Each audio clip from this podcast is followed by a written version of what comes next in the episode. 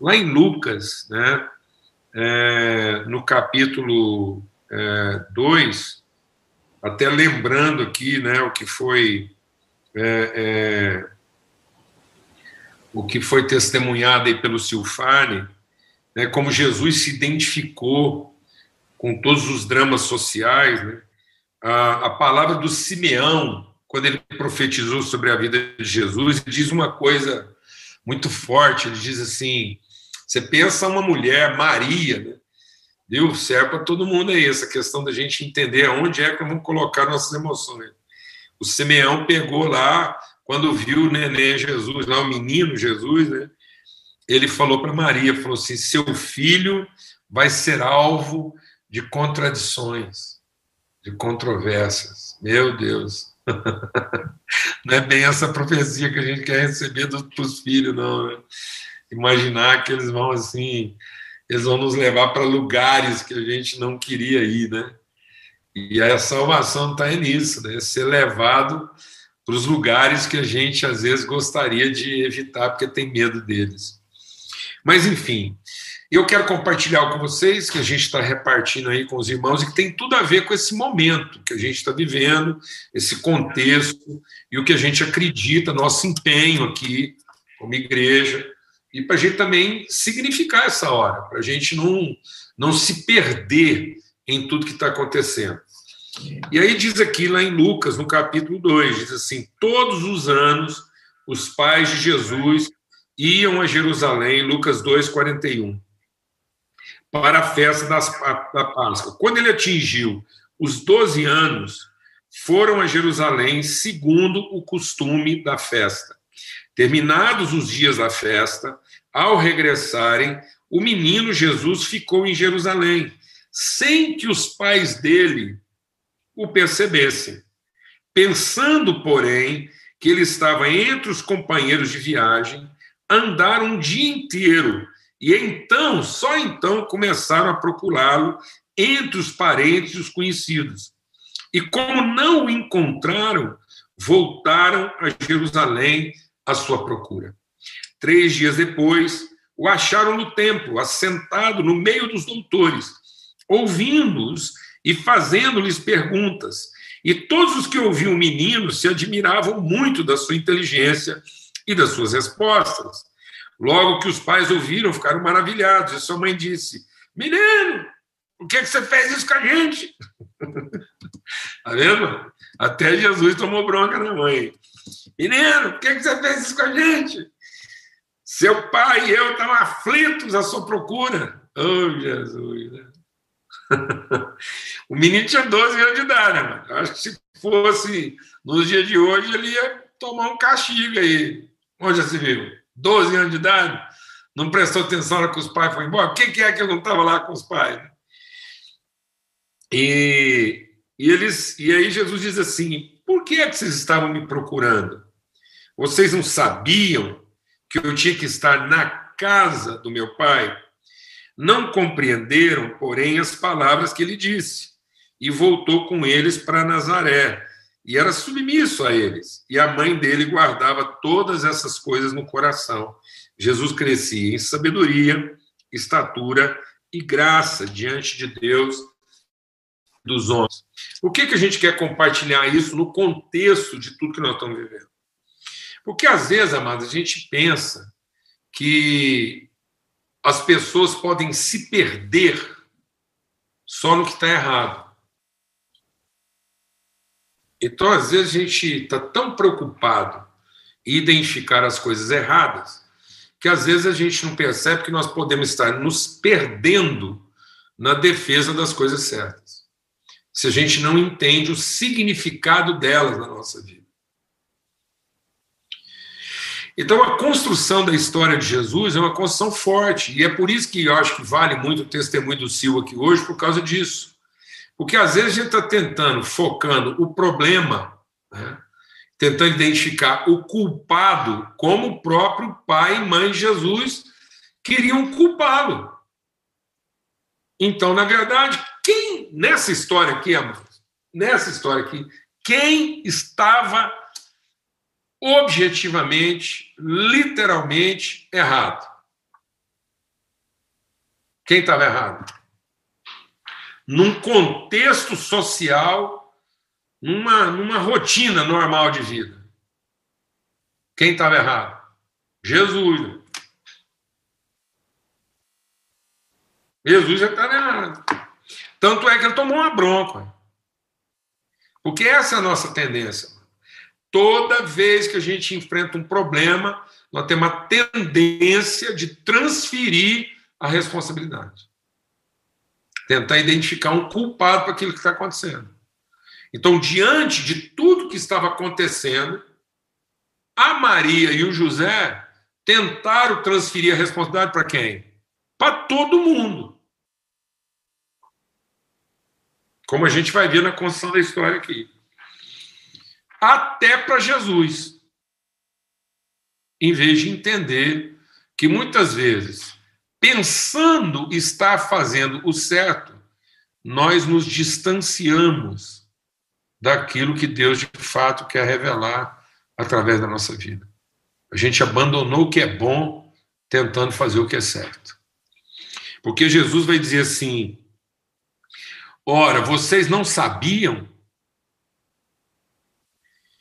Então, amados, é, é, as coisas na nossa vida funcionam na medida em que elas estão orientadas ao propósito de Deus e não na medida em que elas estão identificadas com o certo ou errado. O certo ou errado não garante que nós estamos cumprindo um propósito. Cumprir o propósito é nos lembrar de qual é a palavra, de qual a orientação e qual a direção de Deus para a nossa vida. É isso que vai significar, que vai dar sentido e significado às coisas que nós estamos fazendo. Por que, que eu estou compartilhando isso? Porque, por exemplo, Jesus era levado ao templo todos os anos. Essa era a décima segunda vez. Não é a décima segunda porque Jesus passou uns dias lá, uns, uns anos lá, é, refugiado no Egito. Então, logo que ele nasceu, ele foi levado pelos pais para o Egito, mas desde que eles voltaram para Israel, né, voltaram do Egito, é, essa era a rotina deles, eles estavam sempre indo lá no templo. Então, seguramente, é, não era a primeira vez que Jesus estava no templo, aqui está dizendo que todos os anos eles iam lá para a festa da Páscoa. E isso era o costume. E terminados os dias da Páscoa, ao regressarem, o menino ficou em Jerusalém sem que os pais dele o soubessem. E é esse o nosso problema. Às vezes a gente vai desenvolvendo certas rotinas sinceras que vão fazendo a gente perder a sensibilidade. E a gente não consegue mais perceber o que é prioridade, porque a gente começa a fazer só o que a gente acha que é importante e necessário. Então, a ocupação do necessário e do importante pode fazer a gente perder a sensibilidade do que é essencial. Vou repetir.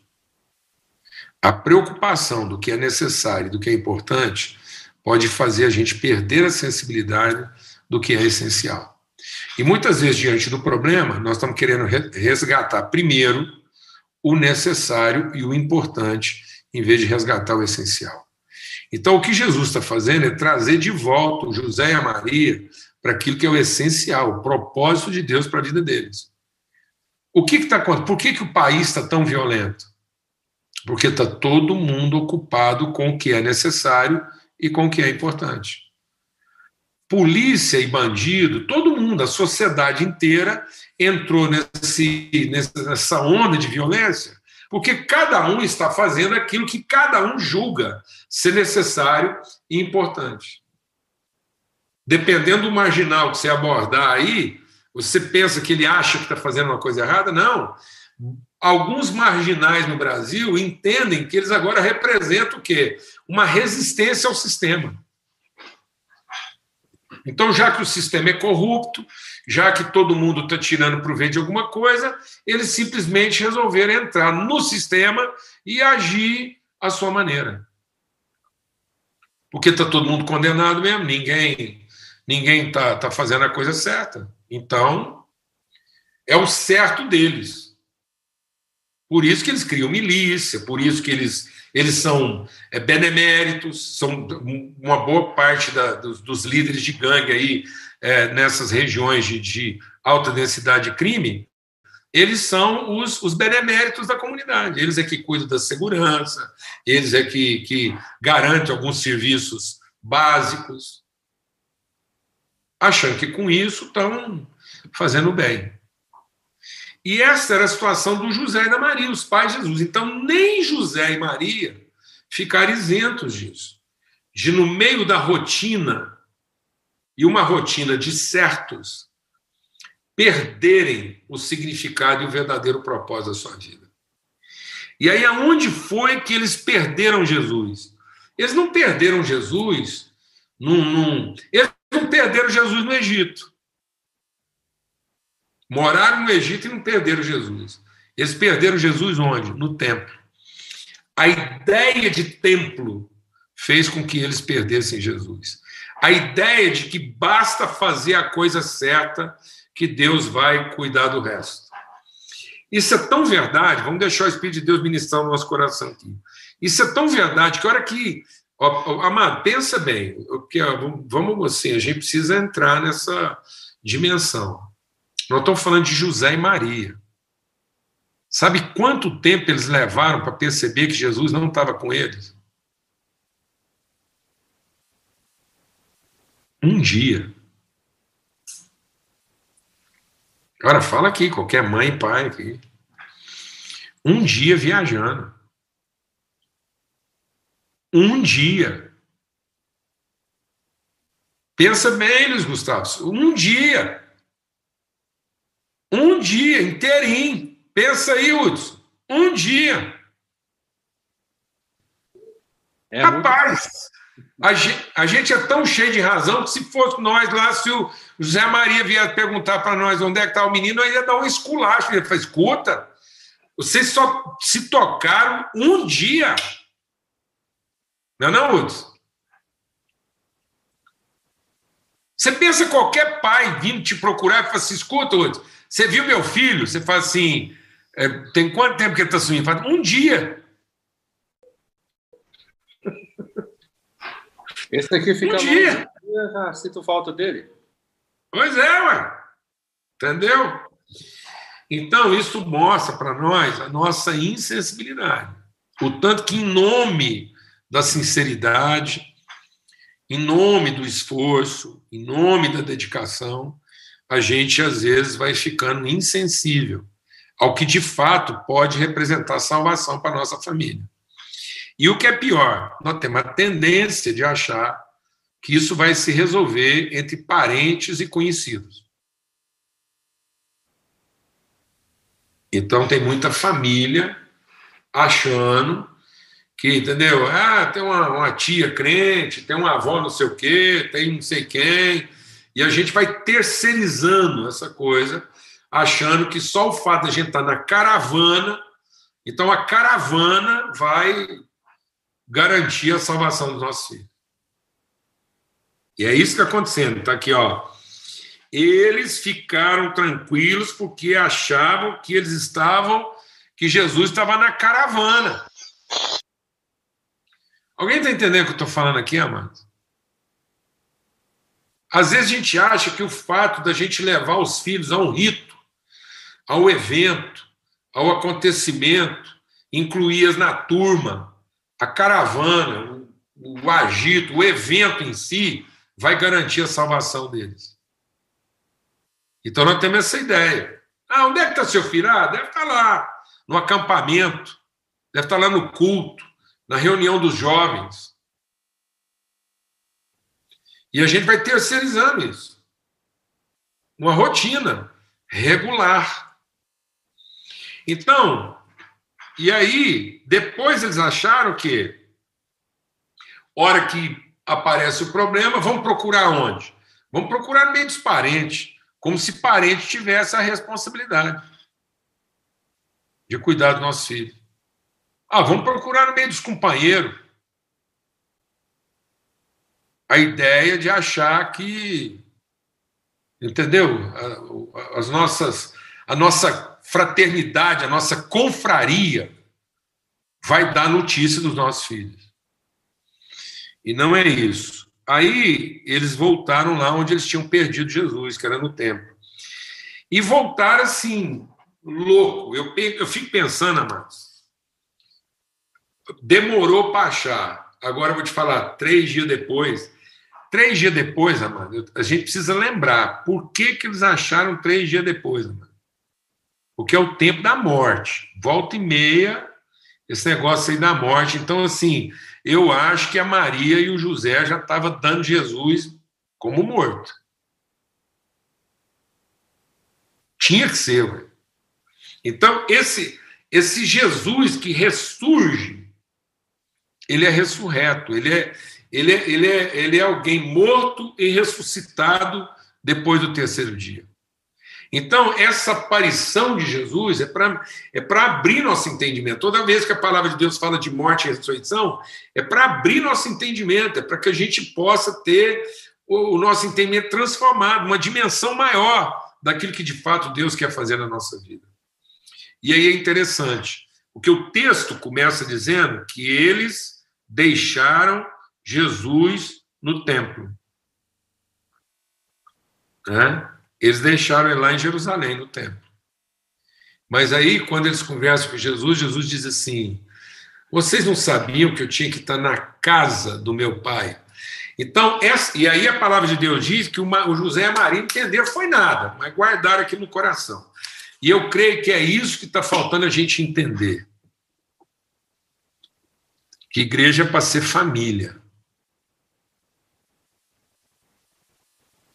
Não é para ser encontro de parente, não é para ser reunião de conhecido, e nem é lugar da gente ficar pagando os nossos votos achando que pagar os votos é, é, gerar um grau de parentesco ou de companheirismo vai garantir a salvação dos nossos filhos. O que pode garantir para os nossos filhos consciência de salvação é entender que nós somos uma família. De fato. É a gente assumir responsabilidades uns com os outros na perspectiva daquilo que é o propósito e não na perspectiva daquilo que são nossas necessidades e nossos interesses. Por isso que quando Jesus quis significar a igreja, ele significou a igreja em torno de uma mesa. E não uma mesa de comida, mas uma mesa de comunhão. E a gente está insistindo nisso porque o nosso empenho aqui. Às vezes as pessoas estão muito preocupadas em recuperar a rotina do templo em lugar de ressignificar a rotina da mesa. O que Deus está querendo tratar nesses dias, amados, não é uma forma diferente de ser templo, mas é a forma divina.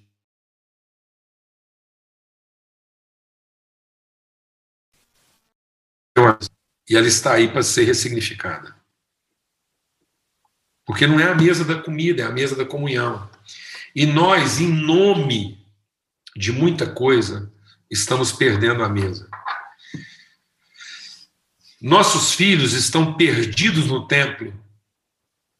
E nós, muitas vezes hoje, os eventos, os ajuntamentos, certos ou errados, estão fazendo perder os nossos filhos. E por que que os ajuntamentos certo? Por que, que os eventos, os eventos, certos ou errados, estão pondo a perder nossos filhos? Porque eles estão sendo perdidos na mesa. Porque um dos primeiros sacrifícios que a família faz hoje é o sacrifício da mesa. Sacrifica a mesa em função de outras coisas. A mesa passou a ser uma coisa secundária em nome de outras coisas que passaram a ser primárias. Então hoje o menino já não participa mais da mesa porque tem que estudar. Como se o diploma fosse fazer por ele o que a mesa não pode fazer. Depois ele tem o diploma e não tem a mesa. Sabe que dia que ele vai ter família? Nunca. E sabe o que vai acontecer? Provavelmente com o diploma dele ele vai continuar achando que o templo pode salvar a família dele. E não a mesa. E não a casa. Então, nossos filhos precisam encontrar salvação em casa, em família, na nossa mesa. Foi isso que Jesus fez. Então, o que que Jesus trouxe da eternidade para nós? O que é que Jesus trouxe da eternidade? Eu estava compartilhando hoje na nossa live lá das 8 horas da manhã, e Deus colocou algo muito forte no meu coração. É como se a Trindade se reunisse antes de enviar Jesus, a Trindade reunisse antes de enviar Jesus e falasse assim: o que que aqui de casa, de tudo que a gente vive aqui em casa, o que, que nós podemos levar lá para a terra e compartilhar com os homens que vai traduzir o tipo de vida que a gente tem aqui na eternidade? E toda a trindade respondesse, o Pai, o Filho e o Espírito Santo respondesse ao mesmo tempo, à mesa. Então, Deus, como Pai, quis se traduzir na mesa. O Filho, como Pai, como Filho, se traduziu na mesa. E o Espírito Santo se traduziu na mesa. Todos os elementos que, que identificados no ministério de Jesus, né, ele é o grão de trigo caindo na terra, ele é o pão vivo que desceu do céu. Então, Jesus é, o, é a semente do trigo, Jesus é a videira verdadeira, e ele é a oliveira na qual nós somos ramos enxertados. Então, há três figuras emblemáticas: a figura do alimento, a figura da alegria, da motivação e a figura do testemunho. Então, na reunião da mesa, nós temos três testemunhos. O suprimento verdadeiro, que é a palavra que procede da boca de Deus, o pão. Deus é quem dá o pão, o vinho e o óleo. Então, os, as três figuras representativas da natureza de Cristo estão representadas aonde? Na mesa. Ele é que dá o pão que alimenta, o vinho que alega o coração e o óleo que faz reluzir o nosso rosto. O salmista diz isso. Preparas uma mesa. O que, que vai dar condição para os seus filhos enfrentar a ira dos seus inimigos? Uma estratégia? Uma metodologia? um poder ou senso de pertencimento gerado na mesa em que ele sabe que é a família de Deus. E aí, esses elementos todos representativos da Trindade, o pai que traz o pão, a mãe, que é o, o vinho, e, o, e os filhos, que é a oliveira, todos eles que são elementos representativos de Jesus estão na mesa. O salmista diz: Preparas uma mesa unges a minha cabeça com óleo e o meu cálice transborda.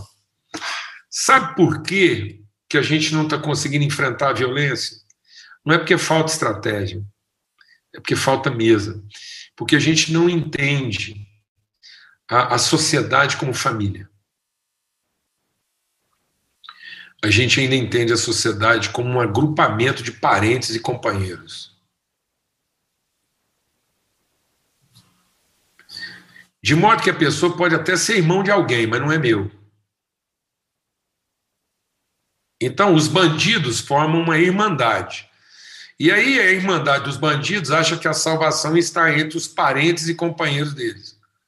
E os policiais formam outra irmandade, em que ele acha que a salvação está no meio dos seus parentes e companheiros. E com isso, sabe quem está sendo morto? Os filhos de ambos porque ninguém resolveu colocar uma mesa para ser família. Ensinar que é na mesa que se forma a família, não porque a gente se sentou para comer, mas porque a gente se sentou para servir uns aos outros. Então, nós estamos compartilhando isso porque, em lugar de ficar esperando o que, que vai acontecer, em lugar de estar pausado discutindo como é que, como é que o mundo Vai funcionar daqui para frente? Eu vou dizer para você, não sei. Mas eu sei de uma coisa. Enquanto houver mundo e enquanto houver eternidade, e enquanto houver Deus Pai, Deus Filho e Deus Espírito Santo, haverá mesa. Então, se você quer trabalhar por uma coisa eterna, sustentável e que garante a salvação dos seus filhos, trabalhe à mesa hoje.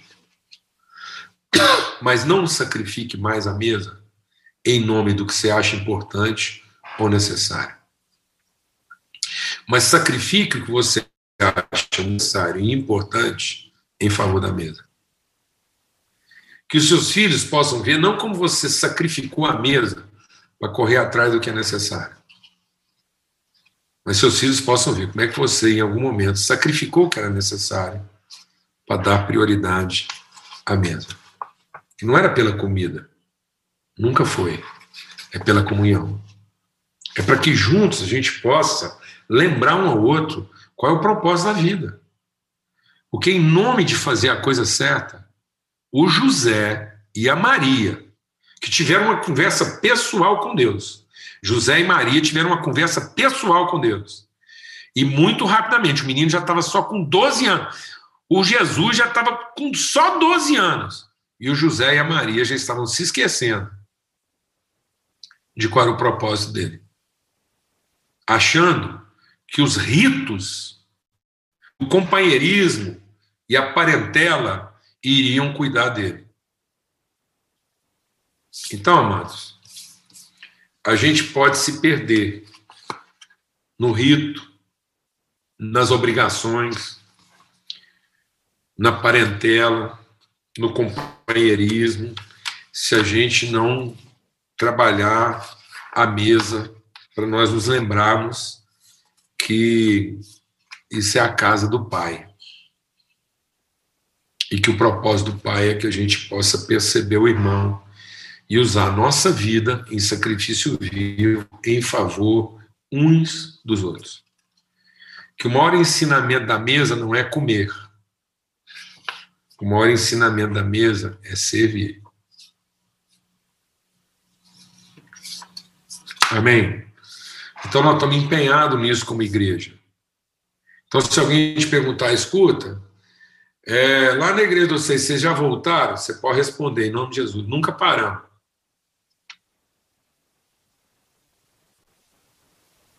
Aqui nós nunca paramos.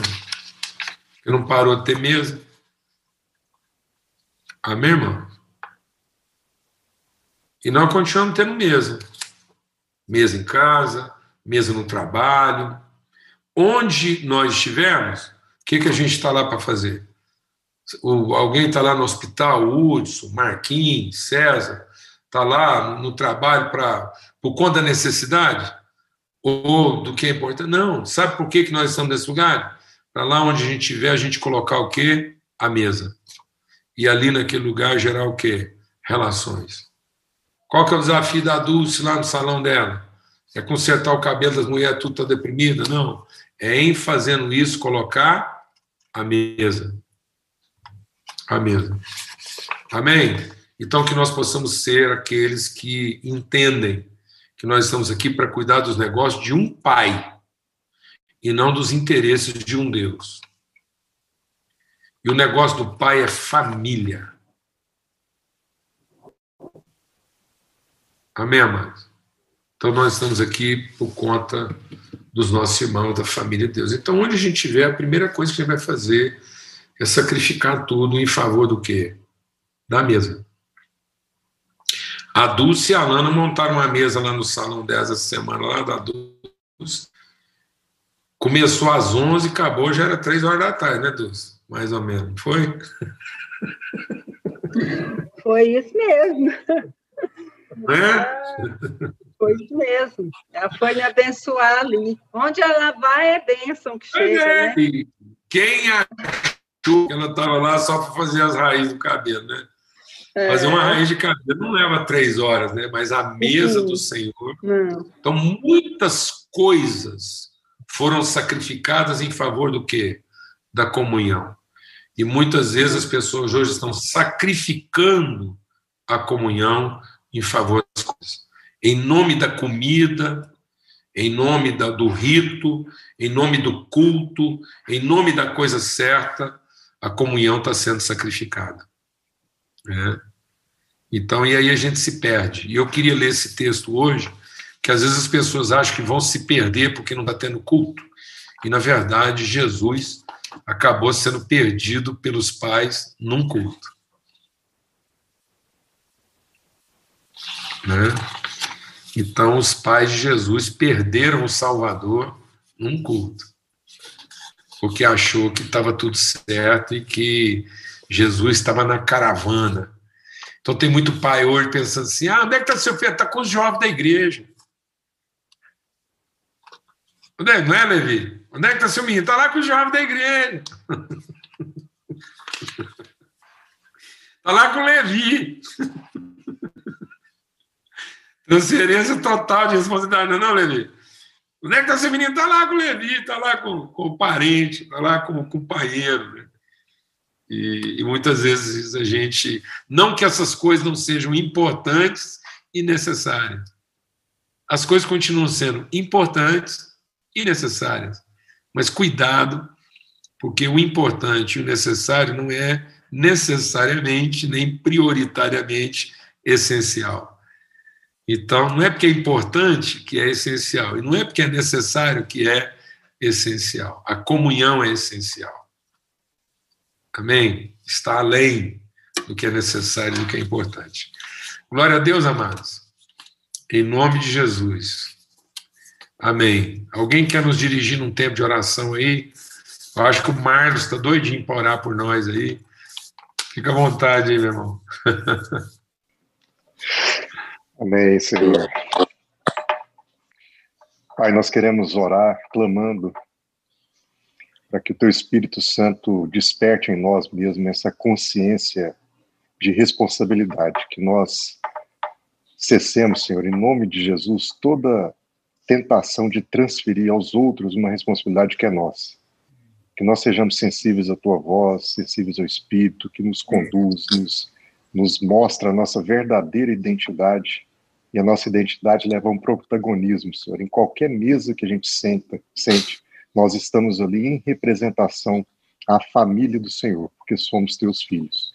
Isso não nos pode deixar calado em qualquer espaço, isso não nos pode deixar é, resignado em qualquer circunstância. Nós temos que ser aqueles indignados com circunstâncias que não revelam o reino do Senhor, nós temos que ser aqueles que falam, que são voz do Senhor em todo e qualquer ambiente, Pai. Então, que nós possamos mesmo tomar posse, Senhor, da mensagem da mesa, para que nela, nela nós repartamos todo o pão que vem dos céus, que nós repartamos palavra, vida, mensagem, conselho, Senhor, e que seja ministração de cura na vida de cada um que sente conosco nessa mesa, Senhor. Que seja ali que a gente encontre plenamente a nossa verdadeira identidade, propósito, e consciência de reino, Senhor, em nome de Jesus. Amém.